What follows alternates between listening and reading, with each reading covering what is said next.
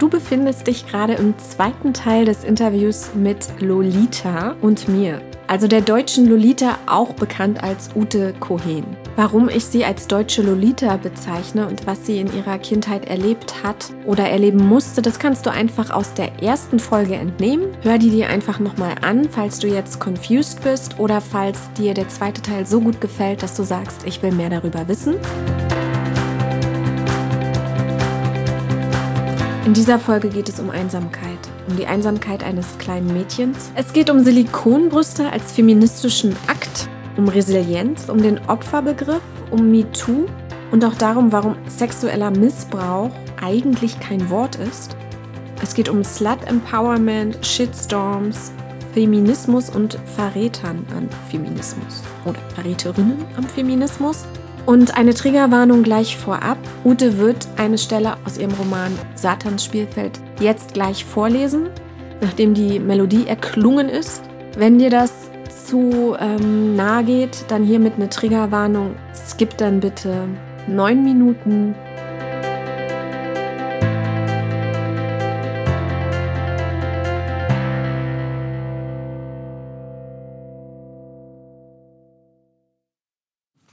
Wenn man das Buch aufschlägt, dann werdet ihr gleich so auf der ersten Seite das Zitat finden, die Einsamkeit des Satans Spielfeld. Und die, dieses Zitat war höchstwahrscheinlich auch titelgebend. Magst du das kurz erklären? Ja, ich wollte ein Gegenbild äh, schaffen zu Nabokovs Lolita. Und in einem von Nabokovs Gedichten Pale Fire kommt äh, das vor, dass die Einsamkeit ist äh, Satans Spielfeld. Und ich habe mir gedacht, das trifft es genau. Es hat diese dämonische, teuflische Assoziation des Täters, das Böse, das wir mit einem Täter assoziieren und dann gleichzeitig äh, das Verlassensein, die Einsamkeit äh, des Opfers, des Mädchens und dann gleichzeitig aber die Wicked Games, die da gespielt werden, diese fiesen, fiesen Spiele, die böse enden. Du bist jetzt 52. Hast du dich in deinem Leben danach, ich äh, unterteile mal dein mhm. Leben in davor und danach, mhm. jemals wieder nochmals so einsam gefühlt wie in der Zeit als in Anführungsstrichen verkappte Lolita? Mm, nein. Nein. Weil ich gelernt habe, dass äh, Schweigen das ganze Drama verursacht und auch in schwierigen Situationen, in meiner Scheidung zum Beispiel, mich von unglaublich herzlichen Freundinnen umgeben war. Und ich da auch gemerkt habe, wie wichtig es ist, also Freundschaften zu pflegen und Frauen zu kennen, die einen unterstützen. Also eine Freundin von mir, die damals wirklich durch Nacht und Nebel mit dem Fahrrad gefahren ist, die hat nur einen Arm, ne? Die, also äh, die, die ist da aufs Fahrrad nachts und äh, ist durch Berlin gefahren und zu mir und hat sich zu mir ins Bett gelegt und, und hat mich getröstet und, und andere aus Paris angerufen, zu jeder Tageszeit, wo ich vollkommen am Boden zerstört war. Und das ist so wichtig, zu sprechen. Und dann hat diese Dämon Einsamkeit auch keine Chance, dein Leben zu überwältigen. Möchtest du uns mal eine Stelle aus dem Buch vorlesen? Hast du da Lust drauf? Oder zwei ja, zumal oder äh, ich demnächst ja sowieso das Buch einlesen werde. Da wollte ich dich nachher nämlich genau. noch, Aber du wirst es ja. einlesen äh, mhm. für Audible oder für welchen? Nee, das ist für einen Schweizer Hörbuchverlag. Mhm. Und zwar für Hörkultur. Also hat, er hat mich angeschrieben hat letztes angeschrieben. Jahr. Mhm. Ich habe letztes Jahr äh, ein Interview gegeben für die Berliner Zeitung mit Holger Fuß. Und das wurde wohl ziemlich oft gelesen. Und daraufhin hat mich eben dieser Hörbuchverleger entdeckt. Ja, und deswegen machen wir das zusammen. Ganz kurz, wenn wir schon beim Verlag sind, ja. wie bist du auf diesen Verlag gekommen, unter dem du hier publiziert hast? Ja, das war jetzt, also das ist der Septime Verlag in Österreich. Und zwar ist mir der aufgefallen einfach auf Facebook. Also für mich war das jetzt eine neue Branche, ne? Also ich habe ja in verschiedenen Branchen gearbeitet und ich habe gedacht, oh, der Buchmarkt ist so schwer, das ist bestimmt total schwierig, da überhaupt zu veröffentlichen. Äh, wie gehst du das jetzt mal an? machst du mal einfach einen Testballon. Und dann habe ich geguckt, welche Verlage präsentieren sich, also kleine Indie-Verlage. Und ja, und dann habe ich das mal rausgeschickt, das Manuskript. Und daraufhin hat mich der Verleger Jürgen Schutz kurz danach kontaktiert und wollte mit mir mal skypen und sprechen. Und dann war das ziemlich schnell gebongt. Du hast es aber nie mit den ganz großen Verlagen mal versucht? Äh, nein. Schade. Sehr schade. Ja, weil ich habe äh, letztens, also ich, es werden einige Schriftstellerinnen äh, Interviews demnächst noch folgen, ob über Instagram oder im Podcast. Und dadurch bin ich jetzt so ein bisschen in die Szene reingerutscht, obwohl ich selber überhaupt nie irgendwas publiziert habe. Und man sei wohl gut beraten mit einer Agentin oder einem Agenten, weil man dann eben auch zu Fischer und den großen Kiepenhauer und mhm. Witsch kommt. Ist jetzt immer noch die Erstauflage oder habt ihr schon mehrere Auflagen nee. jetzt? Gut, Leute, ihr müsst dann danach alle das Buch kaufen. Ich packe dann einen Affiliate-Link in die Shownotes und äh, wir hören mal rein. Jungfrau, Jungfrau Maria. Er würde sie nicht noch einmal anfassen, das hoffte Marie inständig. Dass es ein Jungfernhäutchen gebe, hatte er ihr erklärt. Das könne aber manchmal sogar beim Sport kaputt gehen. Zerreißen wie feines Papier, beim Spagat zum Beispiel. Jungfrau, bleibe sie noch lange, da mache es gar nichts, wenn sein Finger zwischen ihre Schamlippen gleite. Aber das ist das, das ist Sünde, rief sie und wiederholte, was ihr der Religionslehrer eingetrichtert hatte. Sünde, Sünde, äffte er sie nach. Das ist die Natur. Mit zwölf ist in Afrika kein Mädchen mehr Jungfrau. Glaub mir, ich war selbst dort. Und bei uns in Europa war es vor ein paar Jahrhunderten auch nicht anders. Diese verklemmte katholische Moral, höhnte er und verzog verächtlich die Mundwinkel. Nach der Schule fuhr er mit Marie in sein Wochenendhaus, verborgen hinter dichten Hecken. Langsam schlängelte sich der Wagen die Schotterstraße hinauf. Hinter einem Haselnussstrauß parkte er. Sie wünschte sich drei Nüsse, die drei Wünsche erfüllen sollten. Der Prinz konnte ihr gestohlen bleiben, Ballkleider brauchte sie auch nicht. Im Vorbeigehen riss sie drei glatte braune Haselnüsse vom Strauch und steckte sie in ihre Jackentasche. Sie summte die Melodie des tschechischen Märchenfilms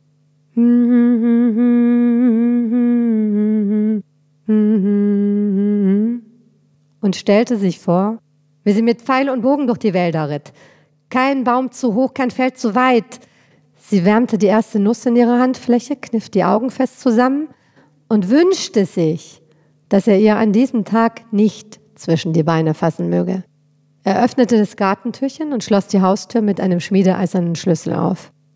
Es roch nach frisch gehacktem Holz, verwelkte Feldblumen verströmten Fäulnisgeruch aus einer Vase.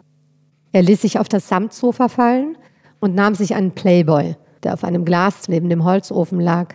Mit gelangweilter Miene blätterte er darin und warf ihn auf den Boden. Die barbusige Blondine mit dem Matrosenhut salutierte rücklings auf den Holzdielen und starrte mit wasserblauen Augen die Decke an. Komm, raunte er. Komm her. Setz dich auf meinen Schoß. Marie näherte sich langsam und blieb unentschlossen vor ihm stehen. Er setzte sich auf und zog sie auf seine Knie. Wie war es denn heute in der Schule? Was machen eigentlich die Jungen in deiner Klasse? Du hast bestimmt schon einen Liebesbrief bekommen. Sie kannte das Spiel. Erwähnte sie einen Namen, wurde er verstimmt, schwieg sie, bohrte er, schimpfte sie eine Lügnerin. Ich hab dich doch gesehen vor der Schule, im Minirock, umzingelt von Jungen. Marie schob den Unterkiefer vor und zog mit den Zähnen an ihrer Oberlippe. Mit der Zunge strich sie über ein trockenes Häutchen, das sie mit Zeigefinger und Daumen abzureißen versuchte. Vorsichtig begann sie, die Haut abzulösen. Bestimmt schauen Sie euch nach dem Sportunterricht in der Umkleide zu. Hm? Duscht ihr eigentlich nach dem Turn? Nur ein winziges Stückchen fehlte noch. Sie rieb noch einmal mit den unteren Schneidezähnen über die Lippe. Ein süßer, metallischer Tropfen benetzte ihre Zunge. Sitzt du in der ersten Reihe? Seine Hand kroch unter ihren Rock und strich über ihren Oberschenkel. Er schob den Rock hoch und betrachtete ihr Höschen. Blümchen. Was ist das? Vergiss man nicht? Pfeilchen? Er drückte auf ihren Venushügel und zog den Slip zwischen ihre Schamlippen. Keine Angst, ich bin, bin ganz vorsichtig. Ich will ja schließlich die Pfeilchen nicht zerdrücken. Marie saugte an ihrer Lippe und versuchte möglichst viele Blutströpfchen in ihre Mundhöhle zu sammeln. Er zog sie dichter an sich und schob einen Finger zwischen ihre Schamlippen. Bestimmt sitzt du in der ersten Reihe und lässt auch noch den Lehrer unter den Rock gucken, ne? Auf dein Pfeilchenhöschen. Musstest du eigentlich schon einmal nachsitzen und sag doch mal was. Er kniff sie in den Oberschenkel. Sie schüttelte den Kopf. Stimmt, du bist eine Musterschülerin, brav und sittsam, folgsam vor allem. Das wollen wir mal hoffen. Seine Hand bewegte sich auf ihre Vagina zu. Vergaß er jetzt das Spiel? Ganz tief drinnen sei es das, das Jungfernhäutchen. Ich weiß ja, dass du unbedingt Jungfrau bleiben willst. Ich pass schon auf. Ich will nur ganz genau wissen, wo es ist, damit ich es nicht beschädige. Seine Stimme wurde rau, die Atmung flach. Bleib ganz still. Dann passiert auch nichts. Leg dich mit dem Rücken auf das Sofa und winkle die Beine an. Ja, gut so. Das Blut vermengte sich mit ihrem Speichel. Sie stellte sich vor, dass es wie ein tosender Wasserfall die Innenseite ihrer Wange entlang strömte. Ihre Zähne waren fliegende Fische, Piranhas, die nach dem blutigen Wasser schnappten. Kleine Finger ist schon drin, weich ist das. So, jetzt dehne ich es noch ein bisschen. Die Piranhas stürzten in die Kaskaden und wurden von einem wirbelnden schwarzen Strudel in die Tiefe gerissen. Bin ich jetzt noch Jungfrau? fragte sie mehr aus Gewohnheit als aus ängstlicher Verunsicherung und bekreuzigte sich verstohlen, während er seinen kleinen Finger in den Mund schob und beruhigend mit dem Kopf nickte. Wie schwierig war es für dich, die Lesungen im Nachbarsdorf zu halten? Das war nicht so schwierig. Ich hatte das Buch ja geschrieben und ich kann also mit Öffentlichkeit ganz gut umgehen. Es war eher so diese, mm, in dem Nachbarsdorf wurde das eigentlich insgesamt eben, manche waren sehr bedrückt. Ja, sie, sie wussten nicht, wie sie reagieren sollten. Ne? Dann, äh, manche können ja auch nicht damit umgehen, wenn überhaupt äh, über Sexualität gesprochen wird, wenn das gelesen wird, wenn darüber geschrieben wird. Es gilt ja immer in Deutschland als ein Zeichen der Güte von Literatur, wenn äh, über Sexualität gar nicht geschrieben wird, wenn das gekonnt, in Anführungsstrichen, beschwiegen wird. Und das sehe ich eben nicht so. Die Herausforderung ist eigentlich, dass man das eben auch thematisiert. Ich meine, das ist eine vitale Kraft, das ist etwas, was das Leben ausmacht. Und Doppelt erschwert wird es natürlich, wenn man über die Sexualität von Kindern, von äh, Pubertären, von äh, Mädchen äh, schreibt. Aber ich fand es extrem wichtig, mich so in die Person, also in diese Marie, die teils ja auch ich bin, hineinzuversetzen, dass man eben auch gerade diese Sachen, die am tiefsten verletzt haben, nämlich in der Sexualität, in der Körperlichkeit, das beschreibt, um den Menschen überhaupt mal etwas zu vermitteln. Durch das Benennen. Alles muss benannt werden. Nur das soll verschwiegen werden. Das ergibt keinen das Sinn. Äh, wollte ich dich auch noch fragen, für die Menschen, die jetzt überlegen, sich dein Buch zum Beispiel zu kaufen. Ja. Ähm, womit müssen sie rechnen? Wie explizit sind die, die Vergewaltigungsszenen? Sie sind explizit, aber ich erschaffe ja auch immer dann dieses Abdriften, diese Bilderwelt, die parallel dazu äh, folgt. Wenn der Schmerz zu stark wird, wenn es unerträglich wird, dann driftet Marie ab in eine Bilderwelt und konstruiert sich da bestimmte Bilder, wie hier jetzt eben auch mit diesen Piranhas oder mit dem schwarzen Wasser. Und so tauchen eben bestimmte Bilder auf. Der Täter verwandelt sich äh, auch in ein wildes Tier und, und die Gebärmutter wird zu einer Kugel, die, ne, also das wird man dann entdecken. Ne? Man muss natürlich schon, also, also es ist nichts für zarte Gemüter, das ist wohl. War das auch für die echte Ute ähm, so deine Methode, um damit umzugehen? Ja, auf jeden Fall, diese Abspaltung, diese, das ist typisch für, für äh, Vergewaltigungsopfer, dass man sich dann tatsächlich in so eine Parallelwelt flüchtet. Und ähm, das muss man natürlich auch dann ein Leben lang trainieren, dass man das nicht äh, weiterhin macht. Dass man also diese, den Körper und den Geist zusammenbringt oder dass man sich nicht in eine äh, Welt der Fiktionen oder der Serien zum Beispiel auch flieht, wenn man äh, mit äh, einer schwierigen Wirklichkeit äh, konfrontiert ist. Genau, das waren also einige Fragen auf meinem Zettel hier, gehen, zielen in diese Richtung mhm. auch. Weil das ist für mich was, was sehr, sehr unvorstellbar ist, wie Mann, Frau, Mensch es schafft, oder in dem Fall du jetzt stellvertretend. Mhm. Nachdem das ja wirklich jahrelang gelerntes Verhalten ist, dieses sich dissoziieren, mhm. sich abspalten vom Körper. Was für Techniken oder Methoden hast du jetzt explizit verwendet, um ins Körpergefühl zurückzukommen? Hast du Traumatherapie gemacht, Yoga, über Selbstbefriedigung, Verhaltenstherapie? Also was gibt es für Methoden? Welche haben für dich funktioniert? Wie, wie, mhm. wie ging es dann weiter in die Heilung in Anführungsstrichen? Da muss jede und jeder natürlich seinen eigenen Weg finden. Ich kann jetzt nur für mich sprechen, aber ich denke, da ich mich schon, sagen wir mal, gewisserweise als ein gelungenes Exempel in mancherlei Hinsicht sehen darf, könnte das vielleicht hilfreich sein, sich mit diesen Sachen auseinanderzusetzen. Ne? Und der erste Schritt besteht in der Konfrontation des Geschehenen, das herauszufinden. Das kann für manche eine Therapie sein, für mich nicht. Ich also habe das keine versucht. Traumatherapie Nein, gemacht? ich habe das versucht, aber ich war zum Beispiel auch mit einer Therapeutin konfrontiert, die so voller Mitleid äh, war und von Mitleid erstarrte und meinte, ja, sie müssen das äh, Kind in sich bedauern und Mitleid mit sich haben und sich als Opfer erkennen und so weiter. Mhm. Und das war mir zu schwach und das, das, das war auch ich, ich habe eine intellektuelle Herangehensweise an die Dinge. Ich mag nichts, was so esoterisch ist. Und das ist meine Methode. Also eine sprachliche, rationale Durchdringung des Themas. Dann natürlich aber auch eine Entdeckung der Körperlichkeit. Erstmal mit sich selbst.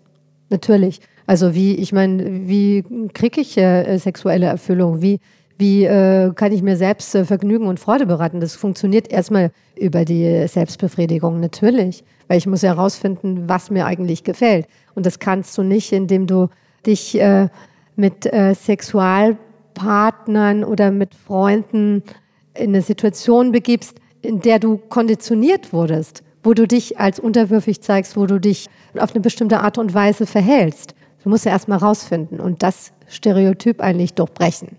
Ja? Und das ist schon über Selbstbefriedigung und dann kommt es natürlich auch auf die Männer an, die man dann später kennenlernt oder die man vielleicht auch mal lernt zu wählen. Ja, viele ähm, Opfer oder ja, Menschen, die eben äh, Vergewaltigung erlebt haben, berichten ja dann danach davon, dass sie gar keine Lust mehr empfinden. Also natürlich, der Körper kann anatomisch prinzipiell eigentlich immer Lust empfinden, mhm. auch nach so einem Erlebnis. Aber ja. das mental blockiert das mhm. ja oder es werden dann Panikattacken ausgelöst oder man trennt sich vom Körper ab und spürt gar nichts mehr, ja. ist stumpf und taub. Ja. Ich, ich kann mir das eben, sorry, falls das wirklich mhm. jetzt sehr doofe Fragen mhm. sind, aber wenn ich sowas Schreckliches erlebt habe, bei mir würden immer wieder diese Bilder, also so, sobald ich versuche, in eine sexuelle Handlung zu kommen, wären die alle wieder da. Und wenn man sie dann wegdrückt, dann kommen sie ja stärker hoch, aber verarbeiten. Nein, aber doch nicht, wenn du äh, dich äh, erstmal mit deinem Körper selbst auseinandersetzt und versuchst rauszufinden, was interessiert dich eigentlich, was gefällt dir, was, was für eine sexuelle Szene macht dich an. Das funktioniert mir, für mich, da, äh, also da ich eben ein sprachlicher, sprachlich geprägtes Wesen bin, in erster Linie den rationalen Zugang habe, eben über Literatur zum Beispiel. Ja. Ich habe dann später auch viel Saat gelesen und äh, es, äh, natürlich Szenarien, wo auch Machtverhältnisse eine starke Rolle spielen und auch Gewalt. Aber das war ja in einem geschützten Raum, weil er nicht real war. Und dann konnte ich ja diese Prägung, die irgendwann mal stattgefunden hat, in etwas Lustvolles umwandeln in einem geschützten Raum. Das hört sich sehr abstrakt an und sehr schwierig, ist auch sicherlich schwierig.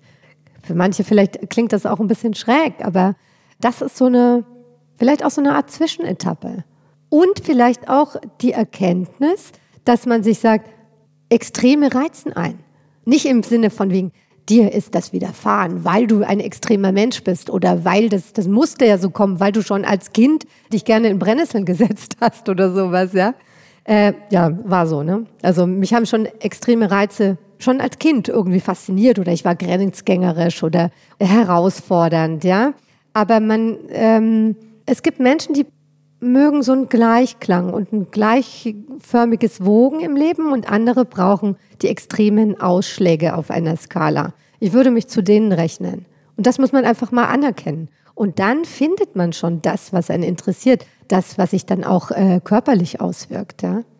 Pornos zum Beispiel. Also ich bin wirklich ein Fan von Pornos, weil man kann mit Pornos äh, einfach auch seine äh, Sexualität entdecken und zwar nicht im Sinne von einer Einengung auf eine männliche Sexualität und so weiter, sondern auch so was ganz äh, reflexartiges, wo man weiß, das ist nur so ein spezieller visueller Kick, den man braucht, damit sich irgendwas äh, zeigt. Zum Beispiel hat mir eine Freundin mal erzählt, ja, und dann war sie so erregt, dann, dann ging sie auf die Toilette und hatte einen Orgasmus beim Pinkeln. Ich meine, das konnte ich mir nicht vorstellen weil äh, mein Körper erstmal so vereinnahmt wurde von diesen Menschen, dass, dass diese zart aufkeimenden Sachen oder diese Hypersensibilisierung oder eine äh, Gesamterregung des Körpers, das war ja erstmal gebrochen und zerstört. Das musste ich entwickeln über verschiedene Schritte.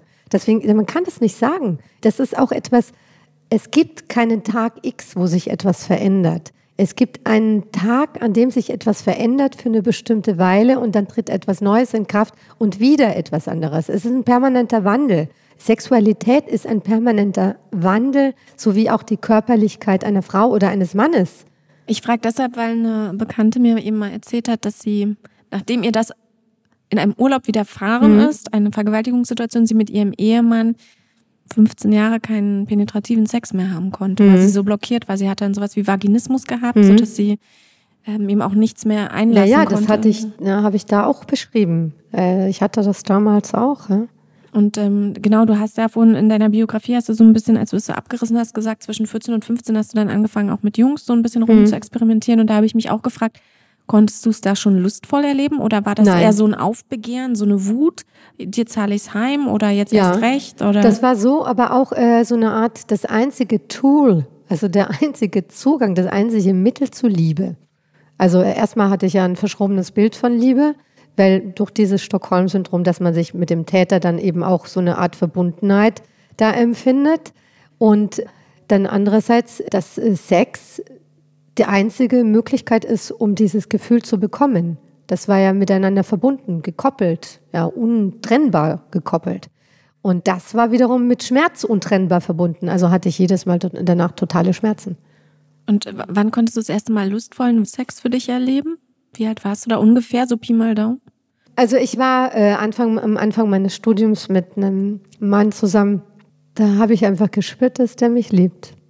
Dass es einfach ein sehr, sehr guter Mensch ist. Und dass Sexualität dann nicht äh, das Ausschlaggebende war. Wo ich mir gedacht habe, da hatte ich mal irgendwie eine Blasenentzündung. Wo ich mir gedacht habe, okay, das ist jetzt wieder ein Zeichen. Das bedeutet, das ist nicht das Richtige und es fängt wieder an und es geht ewig so weiter.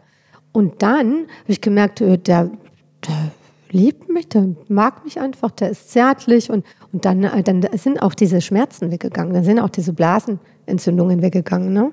Das ist schon sehr wichtig, wenn man das Glück hat, jemanden zu finden, der einen wirklich liebt. Ich denke, dass darin besteht eigentlich die größte Heilung. Verbunden, äh, ohne dass man sich davon abhängig macht. Ich weiß, was jetzt wieder kommt. Man kann das eigene Heil nicht davon abhängig machen, dass jemand anders und so weiter. Nein, natürlich verbunden mit der Bereitschaft, sich zu öffnen und, und äh, auch mal über sich selbst hinauszugehen. Diese Kraft, diese Stärke, diese Disziplin sind ganz entscheidend. Das wird immer vernachlässigt. Man äh, argumentiert heute immer so, ja, lass dich fallen, erkenne diese Situation, deine Schwäche und so weiter und schütze dich und so weiter. Nein, das Leben ist kein Ponyhof und es ist verdammt hart. Und man kann sich nur wappnen dafür. Also nicht immer. Aber wenn man das erkannt hat, dass es solche Situationen gibt, das gehört auch dazu. Ja, diese Disziplin, ich, ich, Disziplin sehe, ich zu sehe deinen Punkt und deinen Weg. Hm? Äh, Resilienz ist dir ja sicher ein Begriff und ich möchte jetzt mal behaupten, dass es nicht jedem Menschen so möglich Ja. ist, daraus stark hervorzugehen und ein, ein starkes, kraftvolles, eigenmächtiges Leben zu führen, sondern ich würde sagen, es gibt auch viele Menschen, die daran zerbrechen und es nicht schaffen, da rauszuklettern. Aus den Erfahrungen, den Albträumen, dem Trauma. Also, Ja, das gibt es sicher. Und äh, sicher bin ich damit einer stärkeren, höheren Resilienz beglückt, gesegnet äh, als andere, ja. Aber man kann lernen. Und das ist auch kein statischer Begriff, die Resilienz. Und man kann auch äh, durch die Auseinandersetzung mit anderen versuchen, sich zu stärken und äh, bestimmte Sachen zu knacken und aufzubrechen. Und deswegen eben auch nochmal, um auf das Buch nochmal zu sprechen zu kommen, äh, diese fiktive Figur. Äh, Opfer fühlen sich, ehemalige Opfer fühlen sich immer schuldig. Wenn ich eine Figur sehe in einem Buch, die auch ähm, Grauschattierungen hat und nicht so eindeutig gezeichnet ist, dann fühlt man sich weniger schuldig. Man sieht, es gibt auch andere, ah, die ist ja gar nicht so rein. Die ist ja so oder die tut auch was Schlimmes oder die ist das und das oder die kann so und so sein. Wenn ähm, bestimmte Opferorganisationen wollen ein Opfer immer in diesem Status halten, sie leben ja auch davon, muss man leider sagen. Es wird aus vielen ein Projekt gemacht, es wird aus vielen einfach ein finanziertes Ding von äh, der Bundesregierung gemacht. Und diese Stasis aufzubrechen und zu sehen, dass es da eine Bewegung gibt und äh, sich hinausbewegen aus diesem fest äh, zementierten Zustand, das ist mir ganz wichtig. Also war dir in deiner Jugendlichkeit, in deiner ähm, in deinem Erleben klar, ich bin hier das Opfer? Oder hast du dich eher wie die Lolita in Nabokovs Buch als junge Geliebte gefühlt, die hier ein spezielles Privileg hat, weil so ein er erfolgreicher, alter, toller Mann auf einen abfährt? Interessant, interessante Frage. Äh, weder das eine noch das andere. Ich kannte Lolita nicht. Also es war mir kein Begriff, das war erst später dann die Entdeckung und äh, das Buch hat mich natürlich fasziniert. Aber ich habe ich hab mich auch nicht als Opfer gefühlt, weil ich auch diese Begrifflichkeit nicht, nicht kannte so. Das war, man hat in diesen Begrifflichkeiten nicht gelebt oder argumentiert, sondern ich war eher in so eine Art Schweigekartell eingebunden mit einer Art, wenn du das tust, dann bekommst du eine Wertschätzung oder dann bekommst du sowas wie Liebe oder das ist was ganz Besonderes dann, ja. Vielleicht liebt er dich ja sogar, weil, und er kann es nicht anders ausdrücken. Oder das ist, du, du bist ja was Spezielles für ihn, sonst würde er doch das ganze Risiko nicht in Kauf nehmen oder sowas. Man redet sich das auch zurecht. Hast du dich als ne? seine Geliebte, als seine Freundin empfunden? Dachtest du, ihr wärt ein Paar? Nee. Nee, das nicht. Nee, das war äh, so eine Zwitterstatus, also nicht mal Zwittrigkeit in, ja, im Sinne von diese Tochterrolle, in die er mich begeben hat, dann gleichzeitig die Tochter eines Mitarbeiters von ihm eben auch, ne, äh, und äh, ein Mädchen, das sich entwickelt. Das war so eine, so eine eigenartige Melange. In diesen ganzen Jahren gab es da Momente, wo dir klar war, ich werde vergewaltigt? Oder ist das alles Draufblick? Oh, das waren Vergewaltigungen. Nein, auch das nicht, weil ich meine, äh, weißt du, heute weiß man mit dem Begriff was anzufangen und Sexualität wird ganz anders thematisiert, bis auf den Backlash, von dem ich da widerspreche. Ja? Aber da in dem Fall, äh, nee, da, da, da, der Begriff wäre mir überhaupt nicht in den Sinn gekommen. Das war Leid, das war Ertragen, das war Erdulden, das war Schmerz, das war eine Zerstörung, das war eine Ohnmacht, aber es war nicht in diesen juristischen oder soziologischen Kategorien zu fassen, weil die für mich ja auch gar nicht existierten. Hm? Glaubst du denn, dass Aufklärung, also wir leben ja jetzt äh, ein paar Jahre später ein bisschen in einer anderen Generation, wo Frauen ein bisschen mehr selbstermächtigt sind, würde ich jetzt mal steil mhm. behaupten, und wir mit diesen Begriffen äh, Übergriffigkeit, ja. sexueller Missbrauch, äh, Vergewaltigung. Den Begriff mag ich übrigens nicht, sexueller Missbrauch, weil ah, jeder okay. Missbrauch setzt da auch einen legitimen Gebrauch voraus, wenn man das mal so thematisiert. Also ne? du würdest sagen, es gibt sexuelle kein, Gewalt. Es, es gibt ja. keinen sexuellen Gebrauch. Nein. Und deswegen kann es auch keinen sexuellen ja, Missbrauch genau. geben. Weil man ja nie von einem anderen Menschen Gebrauch ja, machen sollte. Genau. Das muss ich digesten. nee, deshalb von sexueller Gewalt. Mhm. Ne, genau, aber jetzt, wo die, äh, ich spreche jetzt mal in dem Fall von jungen Mädchen, wo, wo das so viel mehr in den Medien präsent ist und das auch viel mehr auch mhm. geschult wird, diese Begriffe. Glaubst du, das äh, ist hilfreich? Also, dass man als Opfer dann viel mehr sich bewusst wird, wenn sowas passiert oder? Ähm ja. Auf jeden Fall. Allerdings sehe ich eine andere Gefahr. Also die Aufklärung ist ja da und auch die man weiß, also Kinder werden anders erzogen, man verhält sich anders, man, das alles ausreichend, hinreichend thematisiert worden, auch natürlich in MeToo, ja, wo ganz unterschiedliche Stimmen zu Wort kamen. Das war ja eine Kakophonie, die ich aber insgesamt positiv einschätze, ja. Ja, weil es ein ganzes ein Spektrum abdeckt. Ich sehe eine andere Gefahr. Ich sehe eine Auflösung dessen äh, kommen, was man bisher erreicht hat, was wir Frauen erreicht haben. Diese Sensibilisierung, für Gefahrensituationen oder für sexuelle Gewalt, die wird von den Auswüchsen dieser Bewegung missbraucht. Missbraucht jetzt, ja. Ich meine damit, wenn eine 30-jährige, eine 35-jährige Frau sich in eine Situation begibt, in der sie Nein sagen kann, weil sie eine erwachsene Frau ist, das Ganze dann aber als eine Vergewaltigungs- oder verbale Penetrationsgeschichte oder als eine Ausweglosigkeit beschrieben wird und da sich Frauen solidarisieren, dann fühle ich mich als ehemaliges Opfer verhöhnt. Dass Menschen sich leichter mit äh, Situationen oder mit Menschen solidarisieren, bei denen die Gefahr nicht so stark ist oder der Ekel nicht so stark oder das nicht so extrem ist, weil man dann mit den eigenen Ängsten, Ängsten nicht so konfrontiert ist. Das hier, da wirst du wirklich äh, mit deinen brutalsten Albträumen konfrontiert mit meinem Buch. Es handelt sich ja um, um eine junge Person, ja, um eine Person, die nicht in der Lage ist, Nein zu sagen. Aber später, ich weiß, ich kann sie beurteilen, ich habe dieses Alter längst überschritten.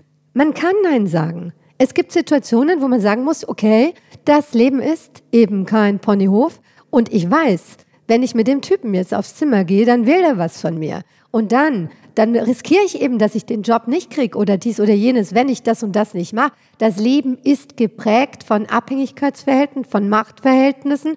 Die kann man nicht einfach so ad acta legen. Es ist, das ist utopisch, sowas zu also machen. Ich bin nicht gegen Utopien. Man soll immer nach einer möglichst für alle komfortablen oder glückbringenden Situation streben.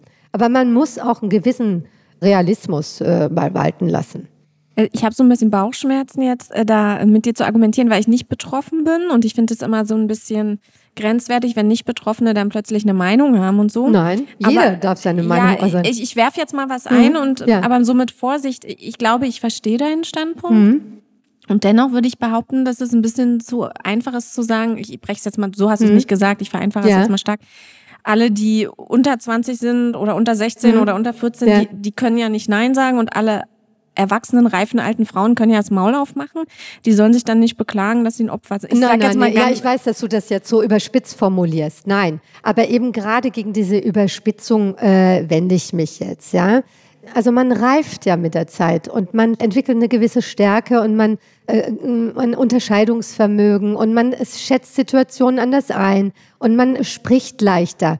Ich meine damit, der Fokus sollte nicht darauf gerichtet werden, sondern er sollte tatsächlich auf die Extremsituationen gerichtet werden, auf diejenigen, die tatsächlich hilflos in unserer Gesellschaft sind. Weil sonst führt das äh, zu so einer Art Hypokrisie, zu so einer Pharisäerhaftigkeit man bedauert und sieht nicht mehr, dass jeder Mensch mehr Entscheidungsmöglichkeiten und mehr Möglichkeiten hat, Nein zu sagen, als er glaubt. Und da sind wir wieder am mhm. Anfang, warum ich eigentlich äh, mit dieser starken weißen Frau ja. anfangen wollte und mhm. über deine Stärke sprechen ja. wollte und warum du mich so beeindruckt hast, ich bin mir nicht sicher, ob ich das so sehe, weil mhm. ich erlebe eben viele, ich spreche jetzt mal in meiner, ja. in meinen Generation, Frauen zwischen 25 und 38, mhm. sage ich jetzt mhm. mal, mhm.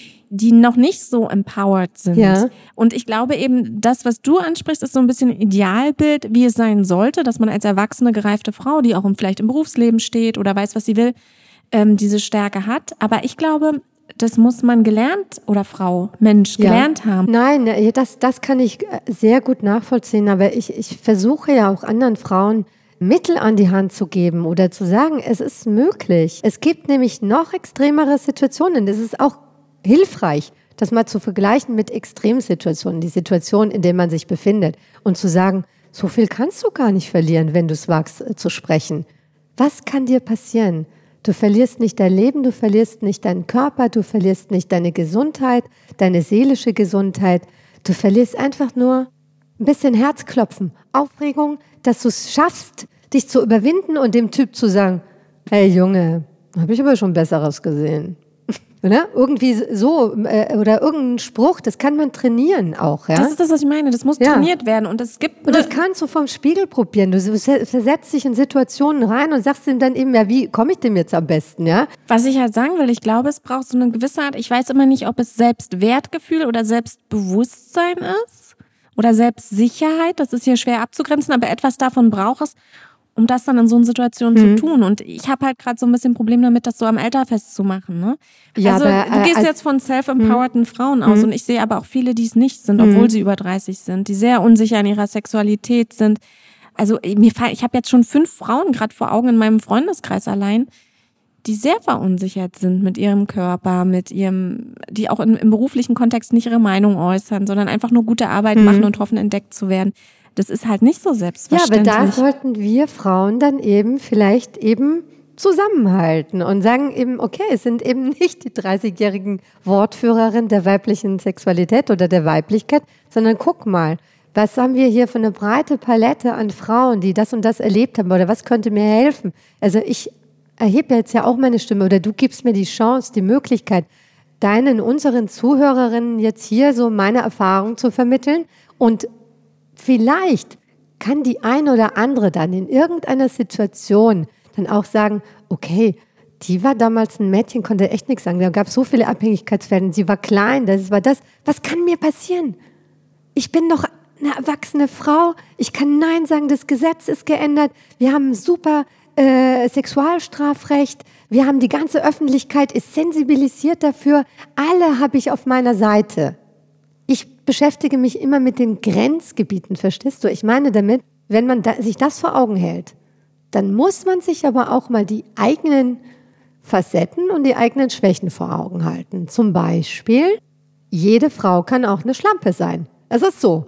Man kann auch, äh, man muss abwägen in der Situation. Gehe ich das ein? Mache ich das mit? Mache ich das, weil ich da einen Vorteil habe? Also alle Frauen, alle Männer sind so, man wägt auch ab. Man muss sich das einfach auch mal eingestehen, ja? Äh, du glaubst, dass Menschen Schlampen sein können? Also wann nein, ist man denn ich meine, Schlampe? Nein, das, das Schlampen, das ist wie so wie äh, also Sluts äh, Empowerment. Mhm. Also dass man selber auch sagen kann, okay, ich setze mich da mal ein oder ich spiele jetzt mal mit meinem Körper oder ich setze meinen eigenen Körper ein, um ein bestimmtes Ziel zu erreichen. Das gibt's. Jede Frau hat mal so eine Situation. Das ist äh, unehrenhaft oder verlogen, wenn man das nicht zugibt. Und das muss man eben dann mal abwägen in solchen Situationen oder mit einem Außenblick und sagen, sag mal, war ich in der Situation wirklich hilflos oder habe ich mir gedacht, oh, wenn ich das jetzt mitmache, vielleicht kriege ich dann doch irgendwie noch einen kleinen Vorteil. Das ist keine Bewertung, das ist keine Verurteilung. Da nehme ich mich selbst ja auch gar nicht aus. Aber es wäre hilfreich, für diejenigen, die tatsächlich in einer realen Hilflosigkeitssituation waren und hammermäßig Opfer waren, wenn man sich das eingestehen würde, dass es da eine Entwicklung gibt und eine Skala und eine Bandbreite von totaler Hilflosigkeit und einer Situation, die vielleicht nur einen Moment als eine der Hilflosigkeit erscheint, wo man aber eigentlich Wahlmöglichkeiten hat. Verstehst du? Das ist jetzt, äh, ich weiß, dafür kann man angefeindet werden. Dafür kann ich einen Shitstorm äh, kriegen. Nee, das Schlimme ist, ich krieg den Shitstorm. Nee, du kriegst aber gar nichts mit. Ich lande ja dann alle auf meinem Kanal. Also ich werde ich werd, äh, Ute verlinken. Bitte der Shitstorm dann an Utes Kanal, nicht hier ans gute Leben. Nein, aber ich, ich würde das zum großen Teil, also ich habe ja jetzt so ein bisschen versucht, Einwände zu erheben. Ich habe noch einige im Kopf gerade, aber ähm, Du kannst es auch, also Du kannst es auch rausschneiden. Nee, ne? nee, das nee, ist, alles äh, ich, ich möchte ja auch nicht, dass du oder unsere Herangehensweise an das Leben missverstanden werden. Verstehst du? Mich interessieren immer so die Ambivalenzen, die Grauzonen. Das ist zu einfach, wenn man immer nur sagt, oh, Opfer, schwierige Situation, ausgeliefert, dies und das. Das, ist, äh, das Leben ist einfach nicht schwarz-weiß. Und wenn man sich das eingesteht, dann hat man viel mehr Handlungsmöglichkeiten. Und wenn man sagt, ich bin nicht weiß, und unschuldig, sondern ich bin mal so, mal so. Und das, deswegen bin ich noch kein böser Mensch und deswegen bin ich kein Verräter am Feminismus und deswegen bin ich keine Verräterin am Feminismus, sondern ich bin einfach eine Frau in all ihren Facetten und ich kann Nein sagen, wenn ich mich bemühe und lerne Nein zu sagen. Und dafür gucke ich mich einfach mal um. Wer hat Nein gesagt? Wer hat es geschafft? Wer kriegt das hin? Und wer schafft es nicht und warum? Und wer es nicht schafft, der ist sicher nicht glücklich mit der Situation. Also muss er aus dieser Situation heraus wollen. Denn man igelt sich ja nicht an, man suhlt sich ja nicht in seinem Unglück. Das ist ja eine Chance, die ich den Menschen geben möchte. Ja? Ich versuche jetzt mal eine ganz steile Überleitung.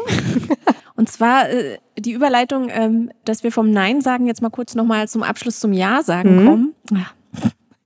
Und zwar schließen wir vielleicht dieses Interview, wie wir es begonnen haben, dass wir uns nochmal in die Situation begeben, wo wir uns begegnet sind zum ersten Mal. Es klingt jetzt wirklich eine romantische Liebesgeschichte zwischen, zu der Lesung von Gunda Windmüller. Und da hast du mir nämlich unter anderem auch erzählt, ey, du hattest hier so einen schönen Satz. Mit 52 bin ich viel fröhlicher und offener als mit 30 und das eben Frauen über 50 auch sehr wohl, hallo, ein aktives, lustvolles, geiles Sexleben haben können. Hm? Und da hast du mir erzählt, du hast so viele Männer, die dich schon allein auf Facebook anschreiben, die gar kein Interesse an Frauen unter 40 haben. Und du hast eine Freundin, die zu einer Domina ging. Das ist ja auch wieder lächerlich, ne? Das klingt so nach, so nach irgendwie äh, ich habe ein Fable für Milfs. Das klingt dann schon wieder wie so ein Fetisch. und so, ne? Das klingt alles nach Fetisch. Deswegen würde ich jetzt gar nicht so unterscheiden. Aber es gibt einfach Männer, die unterscheiden nicht. Denen kommt es einfach nur auf die Ausstrahlung an oder ob sie irgendeine Lebenslust spüren bei ich einer Frau. Ich würde halt total gerne mit Lebenslust halt irgendwie mhm. dieses Gespräch beenden. Ja. Und ich weiß, du hast mir so zwei, drei Geschichten ähm, erzählt, die mir hängen geblieben sind. Und vielleicht magst du eine oder zwei teilen, ohne Namen. Einfach, dass wir auch mal Geschichten erzählen von weil die, finde ich, hört und sieht man viel zu wenig von Frauen, über 50, die geilen ja. Sex haben. Ja. Und da war so eine Domina-Geschichte von einer Freundin dabei, die ich witzig fand und eine Freundin, die nur 20-jährige Liebhaber hat und so. Mhm. Vielleicht, wenn wir darüber noch kurz sprechen könnten, ja. um das auch mal so abzuschließen, weil ich möchte die Leute gerne auch mit so Bildern mal zurücklassen. Und wir sind nicht alle 19 und aalglatt und haben Sex wie in Pornos, sondern wir können auch geilen Genau. Sex haben mit 70 oder 80. Der Ja, sieht dann vielleicht ein bisschen absolut. anders aus, wie mir berichtet wurde. Wenn man mit 80 anders ähm, bestimmte anders Stellungen gehen, dann. ja, aber wollen wir da noch mal kurz Ja. reingucken, was du mir da erzählt hast? Kannst du dich noch erinnern?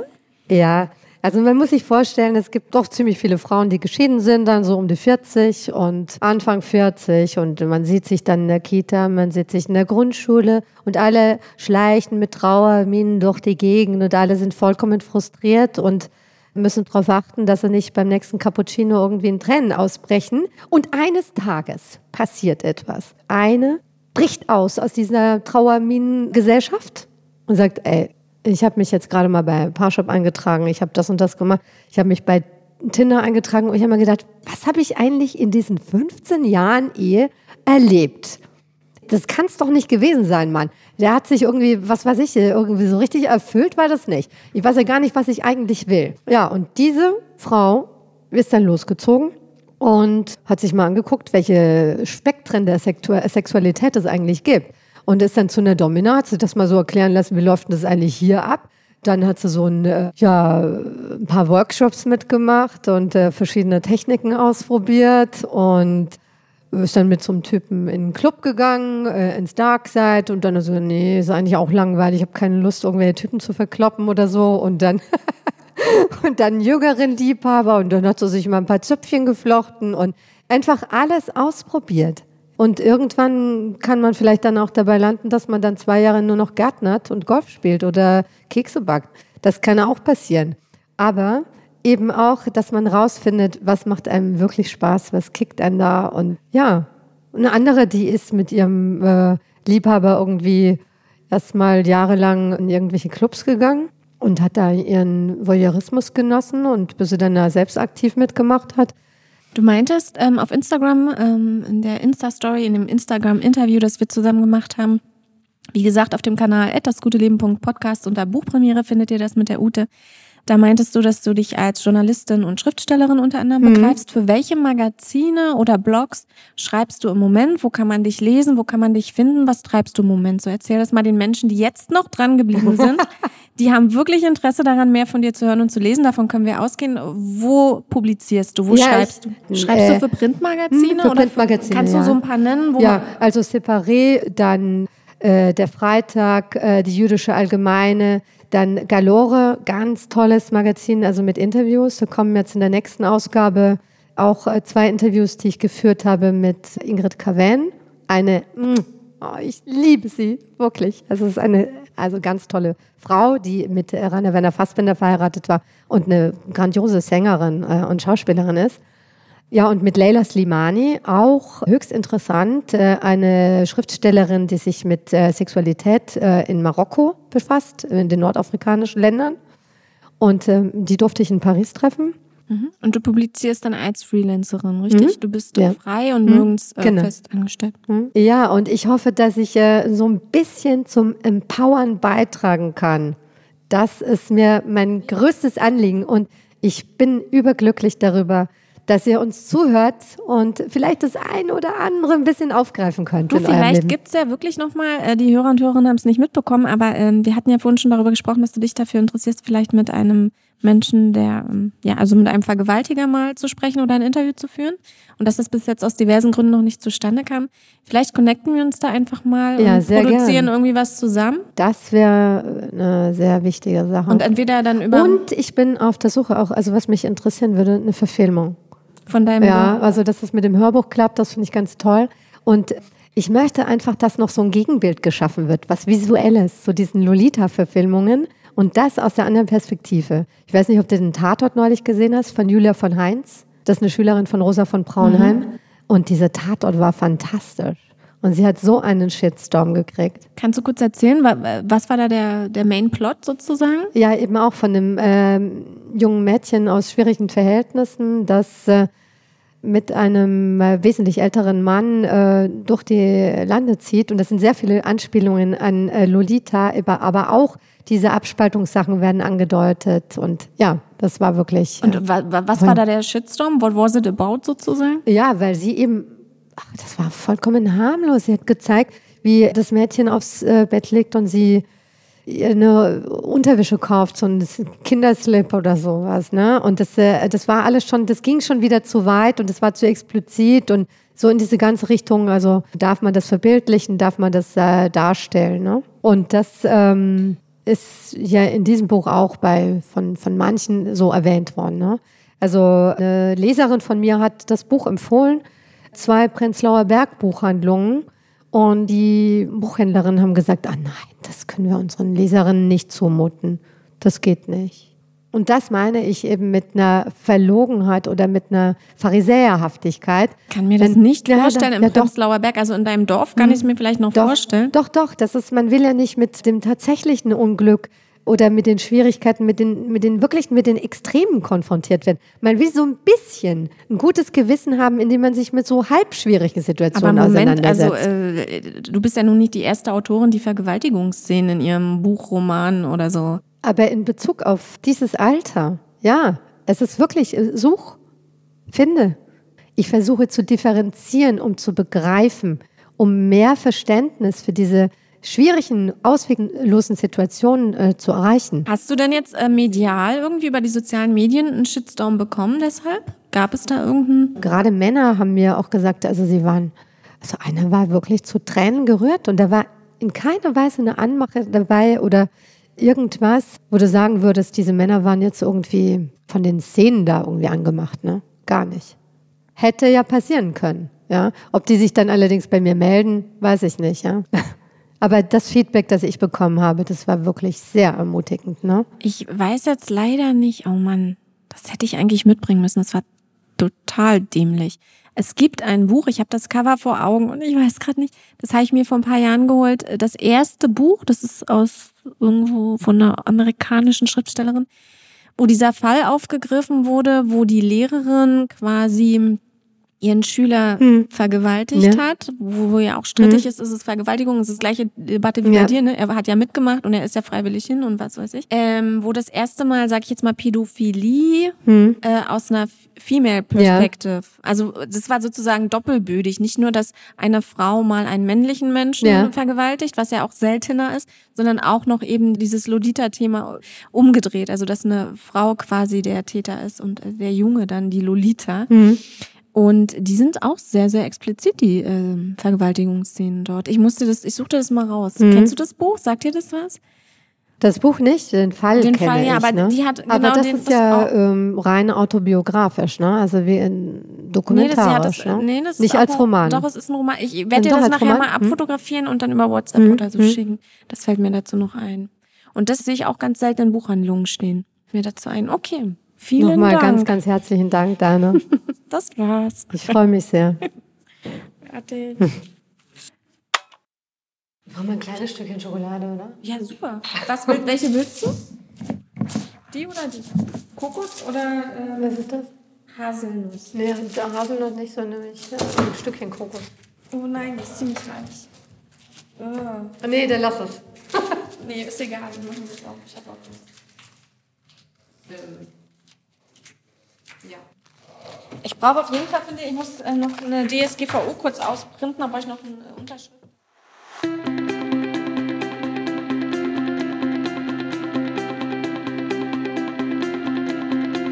So Leute, ich reiche den Buchtitel hiermit aus dem Off nah. Die Stimme aus dem Off. Alisa Nutting, Alicia Nutting, Alisa Nutting, I don't know. Geschrieben wird es A-L-I-S-S-A. Nachname N-U-T-T-I-N-G. Und das Buch heißt Tampa. Das Weiß-Magazin hat über das Buch übrigens geschrieben American Psycho und Lolita. Wer Tampa gelesen hat, muss seine Weltsicht neu überdenken. Das ist also das besagte Buch, über das wir gerade gesprochen haben. Und ähm, einige von euch haben es vielleicht über die Jahre schon mitbekommen. Es gibt hier immer Outtakes, die sind sehr oft versteckt, so in den letzten Klängen der Musik. Die meisten schalten vorher schon ab, weil sie denken, es kommt nichts mehr. Diesmal sind die Outtakes keine Versprecher, sondern ähm, ich habe sehr umfänglich mit Ute an diesem Tag gesprochen. Wir haben sehr, sehr viele Themen beleuchtet. Und ich wollte euch noch ein paar Einblicke geben und ein paar interessante Gedanken nicht vorenthalten. Schön, dass du mich heute wieder begleitet hast auf der Suche nach dem guten Leben. folge dem guten Leben auf Instagram unter dasguteleben.podcast, im Netz unter www.dasguteleben-podcast.de. Abonniere diesen Podcast, folge uns auf iTunes, Deezer, Stitcher, Spotify, ähm, in der Podimo-App oder in jedem Podcatcher deiner Wahl oder hör uns übers Web über www.dasguteleben-podcast.de. Teile das gute Leben mit Freunden, mit Menschen, von denen du glaubst, die sollten das hier gehört haben.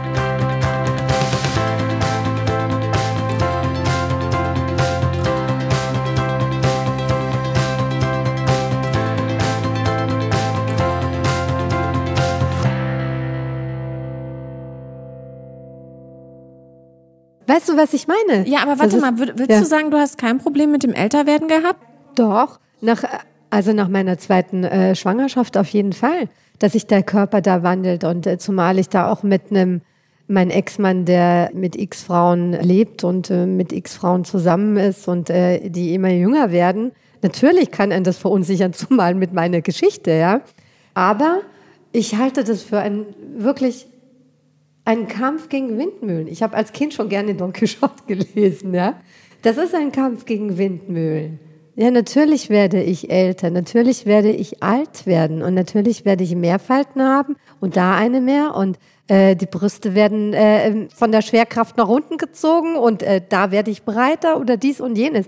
Aber mein Gott, that's life. Aber das ist es dann schwieriger, Sex mit einem jungen Liebhaber zu haben zum Beispiel? Also junge Liebhaber interessieren mich nicht, das muss ich dazu sagen. Also von daher bin ich jetzt nicht mit dem Altersunterschied äh, konfrontiert, ja. Aber grundsätzlich besteht doch die Schönheit des Lebens darin oder auch die Stärke einer Frau, dass man irgendwann mal weiß, was macht mir Spaß, worauf habe ich Lust, was empfinde ich, wie brauche ich das, wie will ich das, wie kann ich das am besten genießen. Und das ist dann egal. Da bist du doch dann in einem Rausch. Da bist du auf einem Trip. Weißt du, wenn wir uns alle nur noch an einem Schönheitsideal orientieren, ja. Ich meine, ich kenne die schönsten Frauen, die irgendwie ihrer Vorgängerin nacheifern und dann sich die Lippen aufspritzen lassen, immer mehr der ähneln, als irgendeiner Person, die sie selbst mal waren. Also, nee, man muss das abschütteln. Das ist lästig, das ist unangenehm, einem normativen Schönheitsideal. Das, das ist ja Würdest du denn sagen, wir hatten ja gerade Silikonbrüste als? Hm? als Thema ähm, und du sagst, dass das jetzt ausgelegt wird als feministischer Akt, das findest du eigentlich absurd? Kann, kann man das so sagen? Genau. Das sehe ich absolut als zumal wenn sowas geäußert wird, ähm, Es geht ja um Selbstermächtigung des Körpers. Das ist ja so die Argumentationslinie der Frauen, Ja. die sagen, Ja. das ist ein feministischer Akt, mir Silikonbrüste zu machen, weil ich bin frei, ich entscheide über meinen Körper. Da, da, da. Ja, aber das sind ja Personen, äh, wenn jemand wirklich frei ist oder über seinen Körper entscheidet, dann orientiert er sich nicht an einer Norm und auch nicht an etwas, wovon er sich sein Leben lang befreien wollte, nämlich immer schön lieb und nett auszusehen, sondern wenn er frei ist, wenn eine Frau frei ist, dann sagt sie, ist mir egal. Das ist irgendwie bedauerlich, dass ich nicht mehr so super knackig bin, aber andererseits habe ich ein ganz anderes äh, inneres Erlebnisspektrum oder es gibt so wahnsinnig tolle Dessous oder es gibt doch die tollsten Teile. Also das ist, das ist, äh, man muss doch nicht äh, dieses Streben nach der Norm und äh, damit alle möglichen Hilfsmittel zu Eingriffe auf sich zu nehmen, das halte ich für Die verfehlt. Argumentation, glaube ich, wäre jetzt hier, dass dann die Gegenargumentation, dass nicht die Schönheitsnorm ist, sondern sie selber findet diese Art Brüste schön. Das wäre jetzt wahrscheinlich dann die Gegenargumentation. Ja, aber man belügt sich auch gerne selbst. Ne? Das konnte ich dann wiederum erwidern, weil wenn jemand das schon so internalisiert hat, einem bestimmten äh, Schönheitsideal zu folgen und das wieder haben will und dann sagt, ich möchte aber gerne die Brüste einer 17-Jährigen äh, wieder haben oder wie auch immer, dann heißt es doch, dass er sich davon nicht gelöst hat, dass es nicht um ein Wohlbefinden geht. Und dieses Wohlbefinden wird nicht durch so eine Äußerlichkeit erzeugt. Das ist wirklich eine, eine, eine innere Entschluss und eine, eine innere Loslösung von diesen Dingen.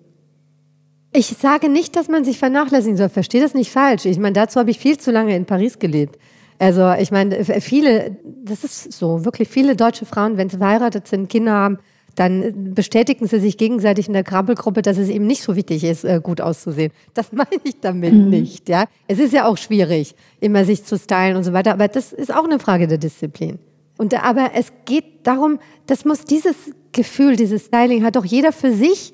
Man entwickelt doch irgendwas, was einem selbst gefällt. Dem einen gefällt das, äh, was weiß ich, welcher Stil, äh, Rocktrick-mäßig oder ein anderer dann wieder ganz klassisch oder es kommt auf die Situation an und die Tagesform, ja. Das meine ich, sich nicht an einem vorgegebenen Norm zu orientieren, an einem Ideal, sondern rauszufinden, womit man sich wohlfühlt. Und das ist wieder der Zusammenklang von Körper und Geist. Ja? Und da das für mich eben so wichtig ist, das beides eben zusammenzubringen, lege ich da eben auch besonders viel Wert darauf. Ne?